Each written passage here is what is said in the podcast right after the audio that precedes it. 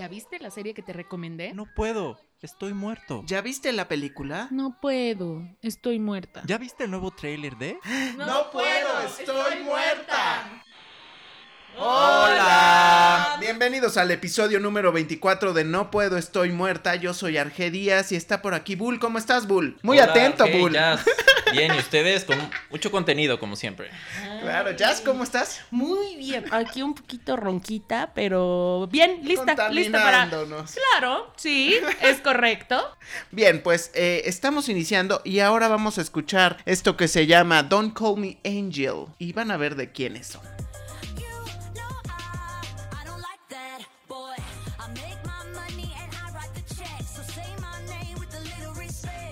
Pues prioritariamente escuchamos a Ariana Grande, por ahí también se cuela Miley Cyrus, y si ustedes como nosotros esperan mucho para escuchar a Lana del Rey, sean pacientes porque la van a encontrar. Llega un momento cuando baje el beat a casi canción. muerto, a cadáver, ahí es cuando escuchan a Lana del Rey. Es la canción para Charlie's Angel. Ajá, es como una versión alterna musical de Charlie's Angels, ¿no? Pues no tengo ganas ni de ver la película, Sí, ni la de película- escuchar Ah, otra bien. vez la canción. La canción sí está pegajosa. Ya la estás escuchando. ¿Qué estás queriendo decir? Pero me refiero a que no la quiero volver a escuchar, o sea, Después. como De- tal. Ah, muy ¿no? bien. Oh. O sea, estoy escuchando sus melodiosas voces además, ¿no? Realmente es como Ariana Grande featuring Miley Cyrus y Lana del Exacto. Rey, porque la canción es de Ariana, básicamente. totalmente. ¿Verdad? Es todo el estilo de Ariana, ¿no? Pues así les han de haber pagado para que hicieran esto, porque sí, se nota además que Ariana Grande, pues es la principal del video. Pues de es la que es la que canción. más vende ahorita, yo creo. No, de ella, no, no, Sí, sí, yo creo. No, No lo sé. Bueno, No, Miley que puede sí. ser que le compita. No. Sí, ¿no? Miley, Miley, o sea, No, en cuanto Sí. a ventas y No, no sé. sí tiene más. yo creo que sí. Miley. Sin embargo, la más talentosa es Miley Cyrus. Claro Sí, que sí sí. puede ser.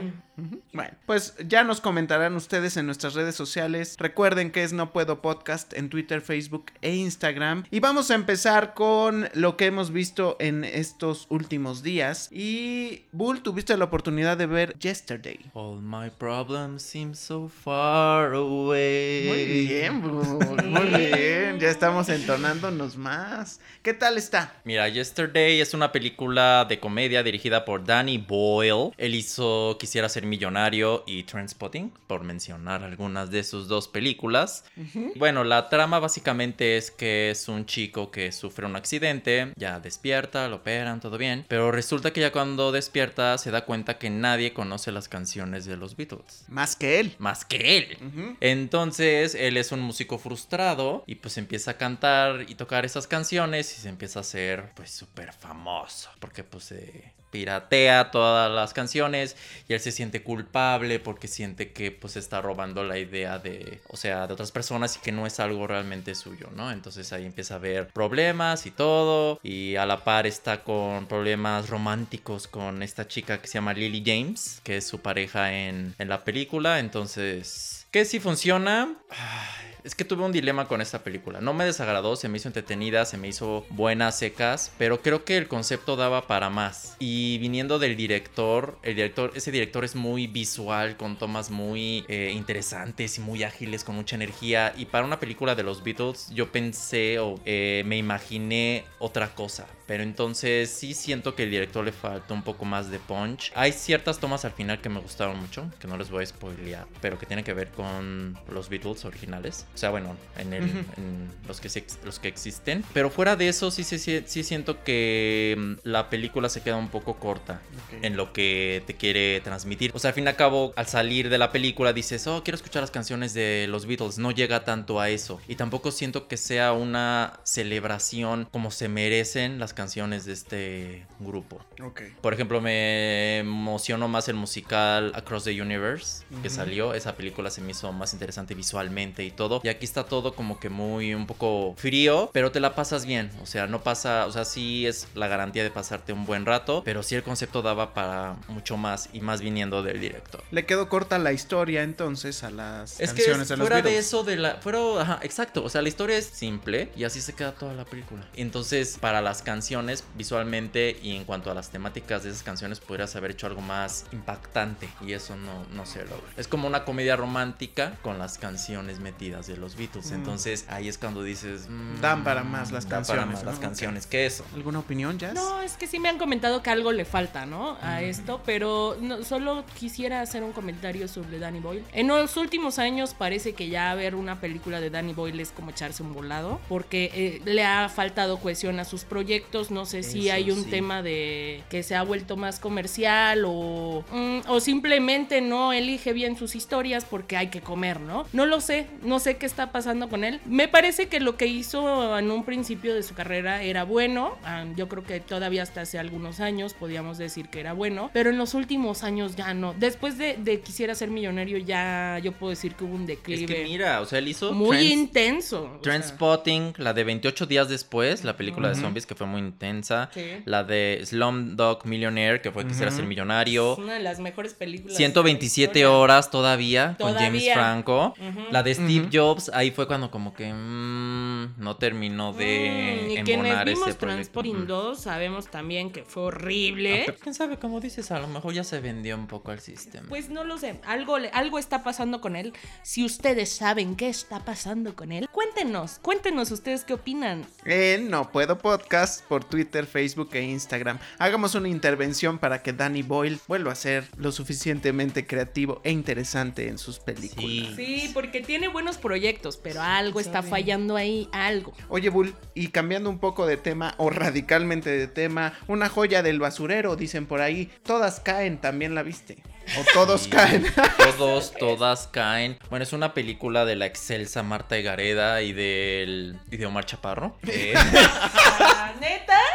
¿Otra vez? Otra vez. nos cansamos? bueno, como dato curioso, esta película lleva enlatada dos años, si no es que más. Dicen por ahí que la quisieron guardar porque no querían que impactara con el estreno de No Manches Frida 2. Entonces, la trama de esta película es básicamente un juego de a ver quién liga mejor, si las mujeres o los hombres. En un mundo heterosexualizado, por lo que entiendo. Pues sí. Ajá. Y pues lo que siempre pasa, ay, me la voy a ligar. ¿Y qué pasa? Se Pues terminan, enamorando. ellos, ah. Entonces, o sea, ya es algo que han visto miles de veces. ¿Tiene algún algo positivo? No. Y entonces, ¿por qué era nuestra joya del basurero, amigo? Por Porque eso, porque es el basurero. Está muerta en Ah. Bien. Y sí, no. No, pero desde hace dos años. bueno, desde o hace dos años. Yo creo que también, o sea, yo creo que la Viene recep- agonizando desde hace dos años. Yo creo que la recepción que, tuvieron fue mala, entonces dijeron, no, mejor la guardamos, porque si no puede afectar en sus intereses con la de No Manches Frida 2. Pero esto sí, la verdad, lo único que, bueno, lo único que vale la pena es que ves a Omar Chaparro sin camisa y sí tiene buen cuerpo, si lo querían saber. Él siempre se ha dedicado a tener buen cuerpo. Entonces eso está, y lo ves ahí, se aguanta. Sí, sí, sí, sí. Coincido. ¿Se aunque- aguanta qué? nada, nada. Las cumbias. Ah. Luego, como dato interesante, en la película sale la. Creo que sale la hermana de Marta Gareda, Miri el Gareda. novio de la hermana de O Marta sea, Gareda. toda la familia ahí. La mamá de Marta Ay, Gareda. ¿Ah, es sí? cierto, Y yo así de- O sea, realmente es una película de bajo presupuesto. No, pues es. Así de, ¿cómo? Pásale, Bull. Parecería pásale. como una película de mafia, ¿no? O sea, de que de la mafia del cine mexicano, de, ah, pues quiero. Ah, de yo- cuates. Ajá, de cuates, entonces, no, la verdad. Estaba no Claudia Álvarez por ahí también en el trailer, ¿no? La, la esposa de Billy Robsar. Pero Bueno, no, no la puedo recomendar, la verdad, para que gasten su dinero en eso, pues no. bien, pues lamentable esta entrega del cine mexicano. Seguramente si la quieren ver mientras trapean, no sé, el Sí, espérense a que salga en, En el plataformas. 5 o en el 2, no sé dónde van a sacar. O en su plataforma en preferida. Eh, vimos a, al menos Bull vio más, pero yo vi también el primer episodio de Monarch. Ay. Monarca. Tú no lo viste, ¿verdad No, pero tengo comentarios sobre Salma. ya? Ok. Salma Hayek la produce. Exacto. Y, pero no sale en la serie. Porque mucha gente piensa, ah, pero sale ella. No. Seguramente si sigue la serie hará algún cameo en alguna ocasión. Mejor no. Creo que queda mejor como productora. Y luego, Bull, Bueno, la serie está producida por Lemon Studios y está protagonizada por Irene Azuela, que la Muy vimos buena en actriz. muy buena actriz, yo la recuerdo de Quemando las naves. Osvaldo Benavides, Nandito, Nandito. y Juan Manuel Bernal. La Sí, también Tarama. Juan Manuel Bernal es buen actor. Es Sí, Increíble. muy. No, la verdad es que los tres, muy bien. El problema con esta serie, pienso yo, es el primer episodio. Siento que como que no es el mejor. Y si yo también lo vi, dije... Tropezado. Ajá, está así como tropezado. Que... meh, dices, meh. Pero ya que sigues... Sin embargo, mejor que otros. Sí, eso sí, O sea, mejor sí, que otros. sí. Pero sí siento que pudieron haber eh, creado algo con más fuerza que te atrapara instantáneamente. Entonces como que no lo hace. Te empiezan a atrapar como en el segundo o tercer episodio. Sí, está el personaje principal que es Irene Azuela está Ajá. un tanto desdibujado en el primer episodio y a- lo que tiene el primer episodio es que tiene un gran final y el inicio del segundo episodio es lo suficientemente interesante para cautivarte Exacto. y quizás para que llegues al tercero y ya te enganches un poco más. Mira, al fin y al cabo, seamos honestos, es una novela, la trama es de una novela hecha Con con, alta un- producción. con alta producción. Y la trama es básicamente del de un imperio tequilero y de hotelero que se llama Monarca, ¿no? Entonces hay una familia ahí inmiscuida, hay traiciones, poder, venganzas. Y de forma indirecta, aunque Salma en su promoción hizo hincapié en que no se trata de eso, pero sí toca el tema del narco. Sí. Pero no, Sí, des- no pero desde el narco, no. no. del narco hacia afuera, No. sino de, de, de cómo es, cómo el narco puede afectar la vida de una familia, de unos empresarios. De cómo está ya inmiscuido en cualquier Ajá, tema de la vida. Exacto, nacional. pero no es una serie, no es De una narcos, narconovela, no. por ejemplo, no. O sea, nomás es una forma parte de la trama, pero no es lo principal. Lo principal es la relación de estos tres hermanos, porque siempre han tenido problemas. Una se fue, que es Irene, bueno, Ana María se fue a Los Ángeles, hizo su vida allá. Su papá le pide, oye, ven, quiero hablar contigo. Y su hermano y, bueno, sus otros dos hermanos sí están súper metidos en, En las empresas. empresas, ¿no? Entonces, si ves ahí, creías que tu familia tenía problemas. Ah, ahí sí se muestra. Entonces, la, la serie mejora mucho conforme empiezas a ver los episodios. Son 10 episodios. Y obviamente el final lo dejan para una segunda temporada que de seguro va a venir. Porque ahorita es la serie más vista en Netflix. Ahorita en Sí, estos momentos. exacto. Número uno. Entonces, no sabemos mañana o cuando escuchen el podcast, pero, pero, en, en estos momento- momentos. Entonces, creo que sí ha funcionado. Si le das oportunidad, te atrapa. Oigan, pero ¿saben qué? A- Un comentario sobre Salma Hayek. Vino a hacer promoción a Sí. México. En general, yo creo que Salma es de esas figuras que hasta ahora están siendo reconocidas. Realmente, ¿no? Porque ella ya lleva un tiempo triunfando en Hollywood, pero hasta ahora es que se está valorando a Salma Hayek. Un poquito de distancia con la gente y con todas las personas que estuvo conviviendo durante la promoción, eh, lo cual no me parece grave. Entiendo de dónde viene su distanciamiento con, con, con nuestra gente, porque ello no la hicimos nosotros, México no la hizo, pero si dices, híjole, mana. Poquito será- más de humildad. Ni el Brad Pitt se Bueno, puso no- así. Nunca se ha caracterizado Salma por ser muy cercana a la gente, además. no, O no, sea, no, no, es- solo comentario, ¿no? Eh, ahora es peor. este, y otra sí. cosa que comentó sobre el casting es me pareció bastante curioso e interesante es que ella no consideró en las audiciones que eh, solo fueran personas correctas para el papel que ella tenía ya en mente. O sea, también pensó en las combinaciones de los actores. Entonces, eh, a mí yo no la he visto, pero sí me gustaría ver esta parte de cómo funciona, ustedes que ya la vieron, eh, la combinación Sí de estos actores. todos, porque yo. ella sí estaba muy orgullosa justo de que los castings los hizo pensando en ello.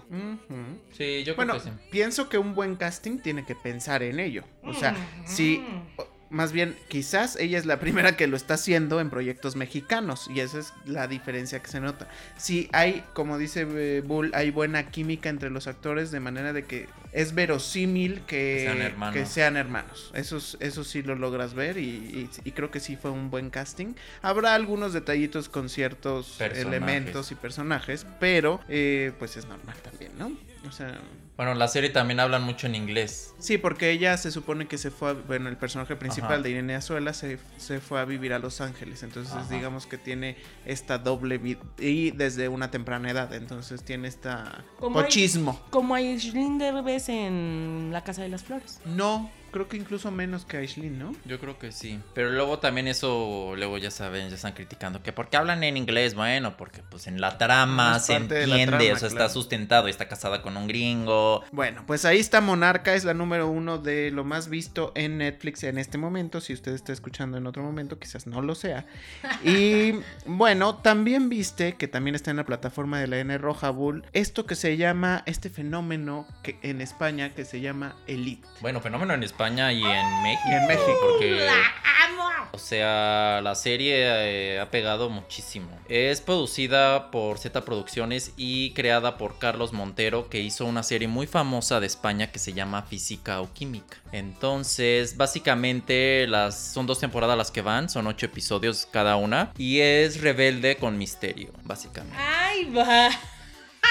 O sea, porque... Sabía que íbamos a tener una nueva discusión, Bully. es- o sea... Y nuevamente por un contenido español, tíos. que es que estos dos tíos no se Bueno, y pueden poner para de colmo, acuerdo. como Y, todavía me critican a mí de que porque yo veo mucho contenido de España, que qué les pasa a estos joderes. Luego hay tres actores que salen en esta serie y que también salen en la... La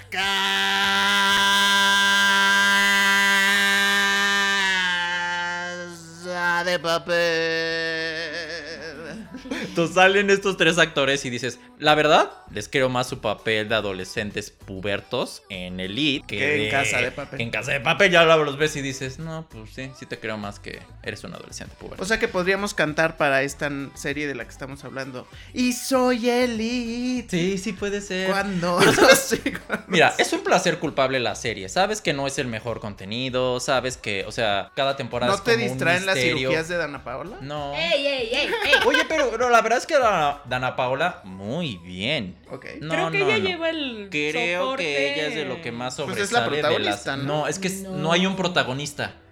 O sea, son Mm, varios adolescentes. Eso crees. Siempre hay un protagonista. Están en una escuela y, por un programa de becados a tres que se les cayó la escuela, los meten, que es una mm, israelí, Musul- una musulmana, musulmana. Musulmana. una musulmana, un chavo que reparte pizzas, que nunca lo ves repartiendo pizzas, pero sí bueno. lo ves repartiendo pizzas. Bueno, pero, o sea, cero creíble el tipo Más yendo atención a la yendo, serie, yendo a fiestas. no sé en qué momento ver, estudian. ¿Tuviste esa edad? Sí, pero luego aparte No fue a fiesta. la motivación de los personajes cambia en segundos, o sea, como que dices, pero Bueno, tú pero estabas es- con ella y ahora Pero estás con así ella. es en la adolescencia, ¿no? Ahora voy a dejar que Bull termine. ¿Ya terminaste? No, Bull? entonces, ¿funciona la serie? Sí, sí funciona. La verdad es que no es, no es el mejor contenido que van a ver, pero entretiene mucho, es fácil, es digerible, ágil, se pasa muy rápido, son ocho episodios. Cada temporada, temporada. Tiene, como, tiene como un misterio, digámosle. Entonces ya mm, lo más rescatable, pienso yo, es Ana Paola definitivamente. Bueno. Y los chicos mexicano. también, o sea, hay buenas actuaciones, el, el trabajo de ambientación y de escenografía siento que es bueno, se nota una buena producción. Y también lo que me gusta es que es corta, porque también podría haber sido, o sea, yo no, o sea, imagínate una serie de 22 episodios viendo esto y dices, no, o sea, ellos saben que a lo mejor no hay muchísimo material y por eso es más rápido, no la pasas mal, pero pues sigue la misma fórmula de estas series españolas de dudosa procedencia, pero muy exitosas, que a mi gusto me, o sea, siento que está mejor Elite que Casa de Papel, por lo menos en sus intenciones y en lo que te muestran. pues, No pretende ser nada más y no te la pasas mal. Una vez concluido el monólogo de Bull, voy a hacer una división de este tema. La primera temporada me pareció que fue, pues, buena a medias, ¿no? O sea, sí creo que en esta segunda temporada hay todavía más embrollo que en la primera, ¿no? Eso se los reconozco. Para mi gusto elevaron un poquito más el nivel de El misterio. presupuesto también. Y el presupuesto también, claro que sí, cómo no. Pero cabe mencionar que sí, eh, esta serie totalmente funciona para chavitos. Entiendo que a Bull no le guste. ¡Qué perra, qué perra!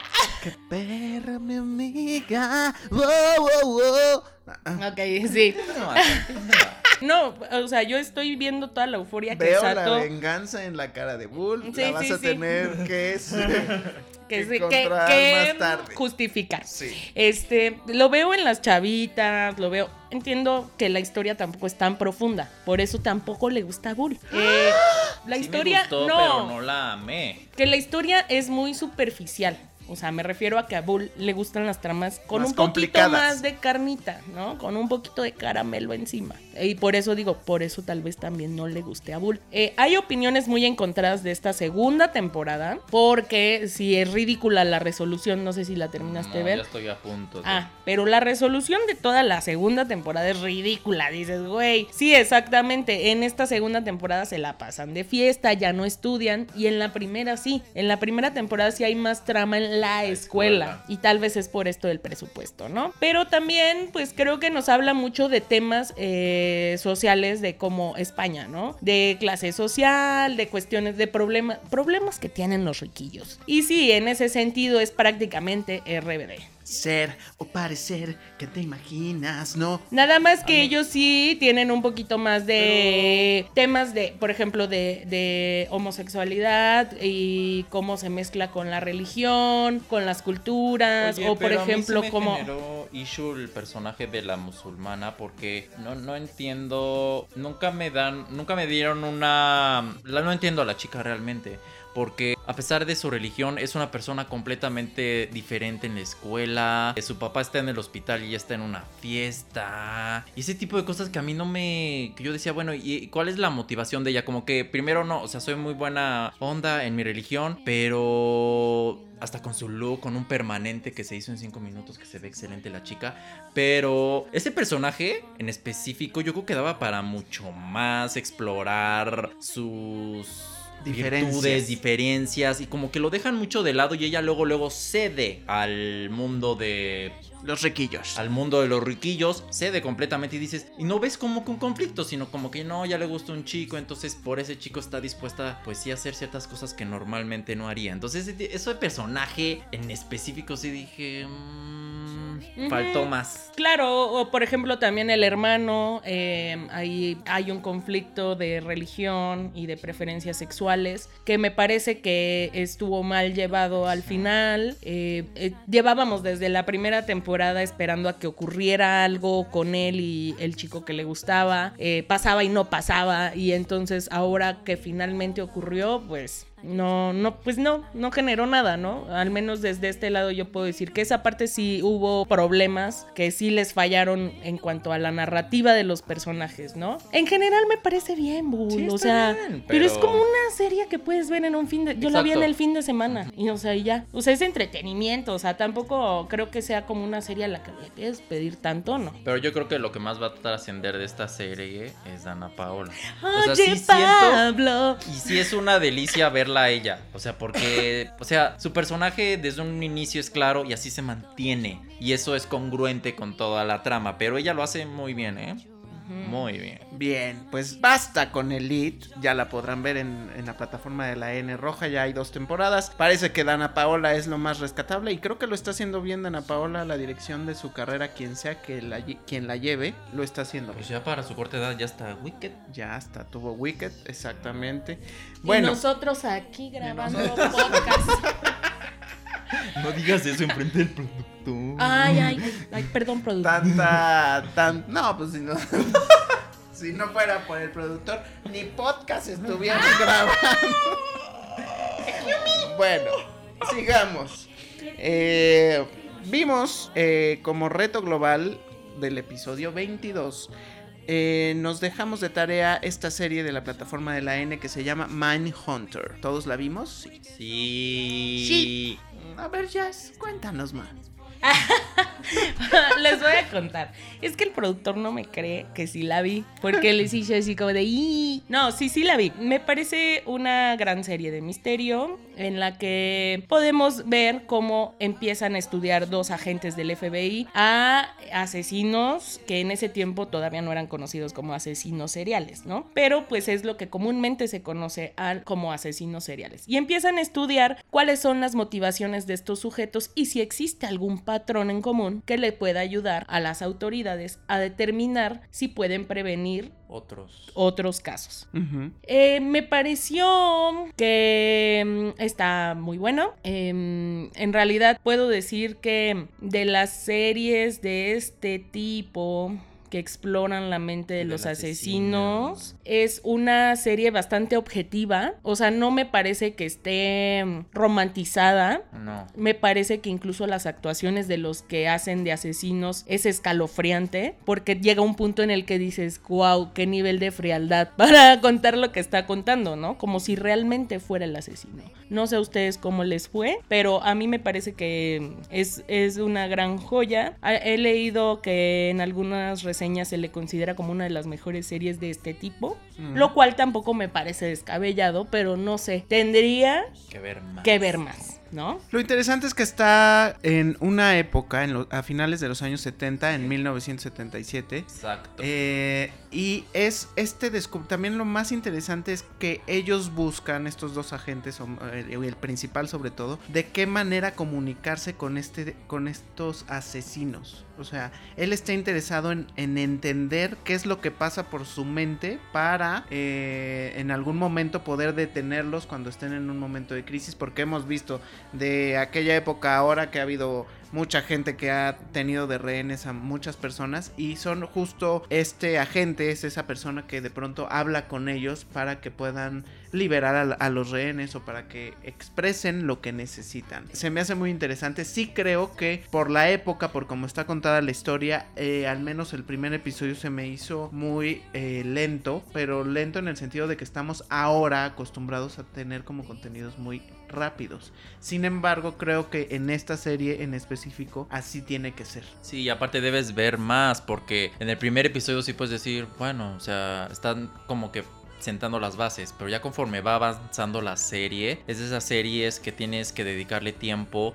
y que también debes de tener paciencia, porque conforme avanza la serie van pasando cosas que son importantes para la trama. Creo que también es importante destacar que al inicio los tachan pues como de locos, ¿no? O sea, ¿cómo puedes investigar? Ya atrapamos al asesino, ¿qué más quieres saber? Él lo hizo, fin. Entonces como que no los apoyan y ya después van viendo que sí es necesario estudiarlo, sí es necesario saber qué los motivó para impedir otros crímenes, ¿no? La serie está producida por David Fincher y también dirigió algunos episodios. Él, es, él hizo Seven, la película, una de las películas de Gran crimen película. más grandes jamás realizadas. Entonces también está producida por Charlize Theron y creo que todos los actores... Que fue eh, nominada por Monster. for Monster. Todos los actores se me hicieron la verdad muy bien. Jonathan Groff como Holden Ford, él salió en la serie de Looking de HBO. Y también sale esta actriz Anna Thorpe como Wendy Carr, que es un personaje también que en un principio tú la ves como una maestra normal, pero ya conforme vas viendo la serie resulta que pues también tiene sus sus secretos, sus problemas y todo. Entonces, eh, ella salió en la serie de Fringe. También se me hace una buena serie. Entonces, yo la puedo recomendar. Creo que ya van dos temporadas. Yo vi casi ya terminó la primera. Y es de esas series que sí, pues son temas que a mí en lo personal siempre me han intrigado mucho. O sea, desde, por ejemplo, la- de este tipo de películas, la que la mejor película jamás realizada, El silencio de los inocentes, que habla de ello, ¿no? Como otro asesino en serie ayuda a atrapar a un este actual que están cometiendo crímenes, ¿no? Entonces, todo ese tipo de entrar en la mente de qué origina a una persona a hacer estos actos, cómo van relacionando, no es que desde su infancia, no es que su mamá, no es que su papá, no, no Sí. es que entonces todo eso cómo afecta en un individuo y cómo en ese momento preciso pierde el control y realiza crímenes, ¿no? Entonces, si les gusta ese tipo de tramas, les va a gustar. Muy recomendable, váyanla en la plataforma de la N Roja, hay dos temporadas. Pues ya nos estarán comentando en nuestra, nuestras redes sociales que son No Puedo Podcast a través de Twitter, Facebook o Instagram. Y como parte de los retos individuales, ¿quién vio Fleabag? Ay, yo la vi. Oh, ¿Sí la viste, Bull? Sí, vi dos episodios. Es una serie ¿Dónde está Fleabag? en Amazon Prime. Es una... Pues, ¿cómo sería? Es una serie de comedia-drama con un personaje principal muy irreverente que dice todo lo que piensa. Pero el formato de la serie, haz de cuenta que ella, o sea, estás viendo lo que le sucede a esta chica. hace, ¿no? Lo que Ajá. piensa. Entonces, de repente se dirige a la cámara y te empieza a contar. O sea, se dirige a la audiencia. Está escrita por Phoebe Waller Bridge, que está basado también en una obra que hizo ella. Y pues es. La realidad es que siento que algunas personas se lo puede- se pueden ofender con la serie. Porque pues la chica dice. y hace y deshace y dice todo lo que piensa. Entonces, obviamente, hablamos temas de sexualidad, temas de lo que piensa de sus amigos. Entonces, como que todos la tachan de, ay, tú siempre de neta 100%, pero forma parte de su personalidad, ¿no? Y creo que la actriz principal lo hace muy bien. Sí, le quieres completamente que es así. Y es como un monólogo. A veces lo siento. O sea, sí, sí entiendo cómo puede estar basado en algo de teatro.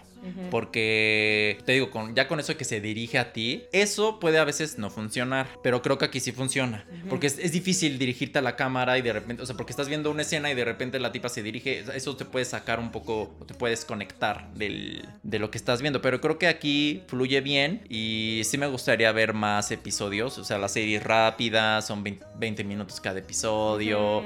Y quizá no, todavía no hallo mucho la trama, o sea, se ve que tiene issues personales, problemas con su novio, con sus amigos, y a- eh, al parecer algo sucedió que todavía no estoy, o sea, teniendo claro qué, pero la serie creo que es una buena propuesta. Es British, se estrenó en la BBC, entonces, ¿sí me gustó? Fíjate, yo de- he de confesar que eh, pues yo tampoco la había visto, ¿no? Entonces también la vi. Me eché hasta la segunda temporada ¿Sí? completa, fíjense nada más. Porque sí es como el tipo de cosa que me gusta a mí, muy irreverente, locochón. Eh, es mucho, tiene mucho de lo que le llaman comedia inteligente. Pues te lleva a situaciones eh, absurdas, sí, pero no es la risa obvia, no es la situación No cómica obvia, ajá, no es un chiste fácil, ¿no? Em, y sí, de hecho, cuando llegas al final de la primera temporada te quedas así como de tan tan, O sea que sí hay algo, ¿no? hay algo por ahí, Ah, ya decía yo. pero también en la segunda no dejó de sorprenderme. Eh, incluso ya en la segunda hacen chistes de, de justo ese, de esa cuestión que tiene ella de voltear a, a la cámara y platicar. Ah, Ah, ok, Entonces, interesante. Ajá, pero en realidad sí me recordó mucho como esta comedia británica tipo Mr. Bean, que, que, que, o sea, que sí te tenía así un poco atrapado eh, y que en realidad no, no es escatológica, no es morbosa, o sea, ocurren cosas que sí son ciertamente poco comunes, pero eh, creo que hay que tener la mente abierta para verla, como tú mencionas, Sí. Bull. Eh, pero sí, sí les gusta, si son un poquito De humor negro. de humor negro, pues sí va a ser algo que les va a encantar, ¿no? Pues ya, ya pueden ver Fleabag en Amazon Prime. Ahí la buscan. Son dos temporadas. A ver si coinciden con Bull o con Jazz al respecto. Que esta vez creo que coinciden ambos, ¿no? Muy bien. Eso no- nos preocupa a quienes los escuchamos. Ok. Que no se rompa esta bonita relación. Jazz, tuviste lore. Sí. ¿Y qué tal? Pues eh, bastante interesante. Creo que justo regresando al tema de misterio y así, funciona bastante bien para quienes les gusta sentirse sabelotodos. Ujú. Creo que también es un producto que van a valorar mucho las personas que son fanáticas del misterio y el horror, porque es la parte, pues yo, yo diría que es la parte científica de todo lo que pasó, ¿no? Se remonta al hecho como tal que dio origen a los mitos y las leyendas. De hecho, en español, la serie en es- se La llama traducen como mitos y mitos leyendas. y leyendas. Y ya te va presentando, ¿no? Pues es que miren, este, fulanita de tal. O sea, nunca te dicen exactamente cuál es el mito, ¿no? Empiezan contándote una historia y te dicen, no, pues que miren que fulanita sufrió tal. Y te van explicando el origen también de algunas frases como salvado por la campana. Cositas así, ¿no? Que tienen que ver con la cultura eh, milenaria o, con- o- o de, de los tiempos ancestrales, eh, de algunas costumbres, ¿no? Que se tenían. Entonces te van explicando casos y ya te dicen, ah, no, pues es que resulta ser que esa ful- ese fulano, en esta historia en realidad es lo que dio el origen al mito de Drácula. ¿No? Y este, y te va llevando, realmente es muy No necesariamente es terror. No, no es terror. Es más didáctica, pero Ajá. sí sobre el tema de Del- las leyendas Sí, el terror. de horror. De horror, Ajá, exacto. sí. Y estaba leyendo algo muy curioso, que esta serie surgió justo de un podcast del mismo nombre. Y en, en realidad ese podcast cuenta, es como la mano peluda, pero de los de la onda científica, que te va retomando como historias y te va contando, ah, pues mira, es que esto pasó así, y después de que pasó esto y esto, la gente terminó creyendo que esto era lo que iba a pasar, ¿no? Es justo lo mismo, nada más que pues en la serie se aprecia todo este relato con algo de dramatización y una combinación de imágenes de algunos documentales. Bueno, yo, yo también la vi junto contigo, porque fue quien te recomendó la serie. Y a mí lo que me recordó inmediatamente fue una serie que hizo Canal 11 hace como, bueno, como hace 10 o más años, en 2004 más o menos, que se llamó Historias de Leyenda, justo con Aaron Hernán. Iba más o menos de lo mismo. Ellos eh, contaban o dramatizaban las leyendas y Aaron Hernán servía como esta persona que te iba explicando más detalles sobre la leyenda. Era también muy agradable de ver en, en ese, ese formato y esto me remitió, aunque aquí no hay como un conductor o un host que te vaya explicando nada, sino más bien es una voz en off que supongo que es el creador del podcast, que es el mismo que creó él es- esta serie, ¿no? Y es un contenido bastante relax, o sea, como, como bien dices tú y me encanta esa frase, no se, no se toman tan en serio, porque te están contando algo, es como ilustrar una leyenda. Entonces, este, la pasas muy bien, cada capítulo está, aprendes algo quizás que Me no pareció interesante, sí. Los datos que tienen, o sea, o como la conjunción de los datos no es aburrida, no está saturado tampoco, es literal, el, el- el relato es bastante digerible y eh, pues sí son datos muy interesantes que tal vez no son como tan comunes. Pero, o sea, cada episodio es una leyenda diferente. Sí, es unitario. Y hay como una actuación de, lo- de los Sí, sucesos. están Ah, dramatizados. se están dramatizados. Sí, sí, sí. Mm. Lo acabo de mencionar, Bull. No, no, no, nada más quería confirmar. Porque, o sea, yo he escuchado críticas en cuanto al narrador, que como que no es lo mejor. Es correcto, sí te salta un poco de la dramatización al narrador, sí salta, pero lo puedes hacer a un lado. Y que también dicen, bueno, la serie eso es más como algo que verías en The History Channel o algo así. O sea, no es tanto como un, una serie Ah. en sí. No, es como un... Yo lo pondría en la cajita de las docuseries, Mm, pero en- de leyendas. Como la... Lo O de sea, Jaime sí- Maussan, pero con No, no, no, budget. tampoco. No, tampoco. no, No, no, eso ya son patrañas. No, ¿cuál era? había otra, lo que la gente cuenta, ¿no? Algo así.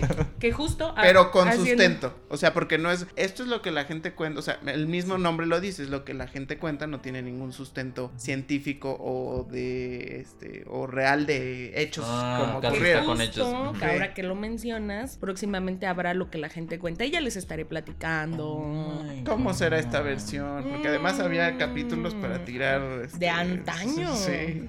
Este, bueno, sí, es como la gente que cuenta, pero con un pasito más de investigación. Vale, ok.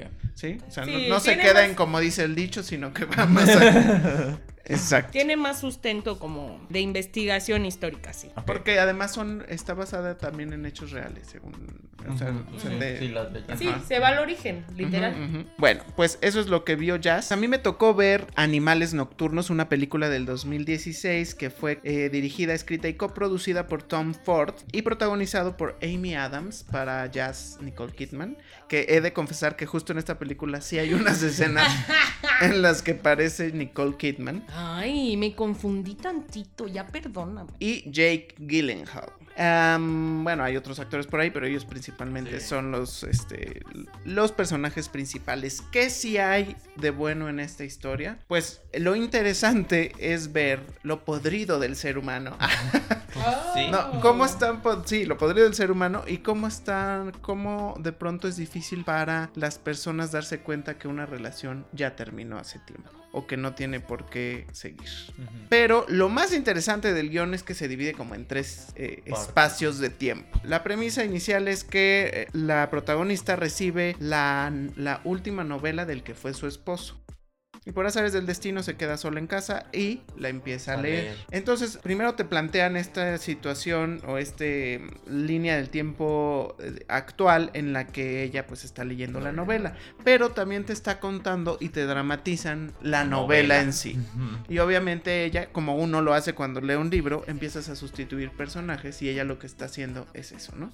Sustituir los personajes que son elementos de su vida. Pero obviamente al estar leyendo una novela de su ex marido, también la hace recordar cómo fue esa relación y cómo fue que terminó. Porque ella además está iniciando, o sea, ella ya tiene otra relación. Creo que eso es lo más rescatable de la película. Eh, hay escenas que son muy impactantes y muy grotescas también, porque la novela no es una novela, la novela que está leyendo ella no es un contenido sencillo, sino que es algo de, de alto impacto y muy complicado. Lo que es mucho más interesante es cómo está o cómo siento que esta mujer está perdida. O sea, está en su vida, han pasado miles de cosas, pero está en un momento como en una crisis de la edad madura en el que no sabe a dónde ir, no sabe si cometió un error con su eh, relación pasada, no tiene motivación en el momento presente por nada, tiene una hija, pero su relación es ciertamente, es afectiva, pero es distante. Entonces, eso es lo más interesante de toda la película. Muy recomendada. Véanla, también la pueden ver en la plataforma de la N Roja. Y obviamente hay garantía de grandes actuaciones. En el caso de Amy Adams y de Jake Gyllenhaal, pues los dos son grandes actores. Y pues es un, es un poco larga, eso sí, vayan con tiempo si la van a ver. Es densa Sí, también. es densa. Y váyanse con tiempo y no estén comiendo. Se pueden vomitar. Ay, Bueno, qué feo. Pero este, pues esa es la recomendación. Deberías de verla ya, es parecido un poco a... No tanto al estilo de David Lynch. Pero es interesante porque Tom Ford sí ha hecho como... O sea, como que no hace el cine... mm, ¿Convencional? Convencional. No es convencional, No, se hace en como absoluto. más cine de autor. Sus películas no han sido los grandes éxitos comerciales y sí han causado opiniones divididas, pero como que él busca eso, ¿sabes? Lo que sí es que tiene un buen ojo para la composición de tomas, escribir guiones, porque no son los guiones clásicos, entonces me gustaría, quiero ver más contenido de él. Se tarda mucho en sacar películas. Sí. La cuestión con él es que es un ser muy artístico, ¿no? Ajá. Me parece que de todo lo que hace, procura hacerlo bastante bien. Por eso mismo yo creo que tarda y, y cuando las hace quiere que sean únicas y ciertamente sí tiene una forma de contar esta película al menos una forma una narrativa especial y que el- o sea no es difícil de comprender pero que vas y vienes de diferentes momentos y situaciones. La voy a checar. Sí, chicana. Bueno, pues vamos con los retos de la próxima semana y como reto global elegimos en conjunto una serie de terror que se llama Marianne, es francesa y está en la plataforma de la N roja. Vamos a ver qué tal. Jazz, ¿a quién te toca retar? Creo que a mí. ¿Es correcto? ¿Y qué Me va a pasar? toca- va a pasar que vamos a ver Clímax. Mm. Yo tampoco la he visto. Eh, Bull. A mí me toca jazz y quiero que vea un documental que se llama Genio del Mal. Mucho está terror, nos estamos... Es que ya terror. viene- ya viene viene- octubre y noviembre. octubre. Ya nos noviembre. estamos poniendo acá. Ya hay pan de muerto en tiendas, entonces. Macabrones. Y yo le voy a recomendar a Bull una serie española para que nos termine de dar este... Coño. Coño, tío. Miki, coño. Una que se llama Criminal España. En la plataforma de la N Roja y la puedes encontrar. Vamos a ver qué tal. Pues esto ha sido todo en el episodio número 24 de No Puedo Estoy Muerta. Aquí estuvo Bull. Adiós. Aquí estuvo Jazz. Pórtense bien. Yo soy Arge Díaz, también me despido con mucho gusto y agradeciéndoles que nos hayan escuchado nuevamente. Recuerden que nos pueden seguir en redes sociales en No Puedo Podcast a través de Twitter, Facebook e Instagram. Esto ha sido todo en el episodio 24. Nos escuchamos en la próxima. Bye.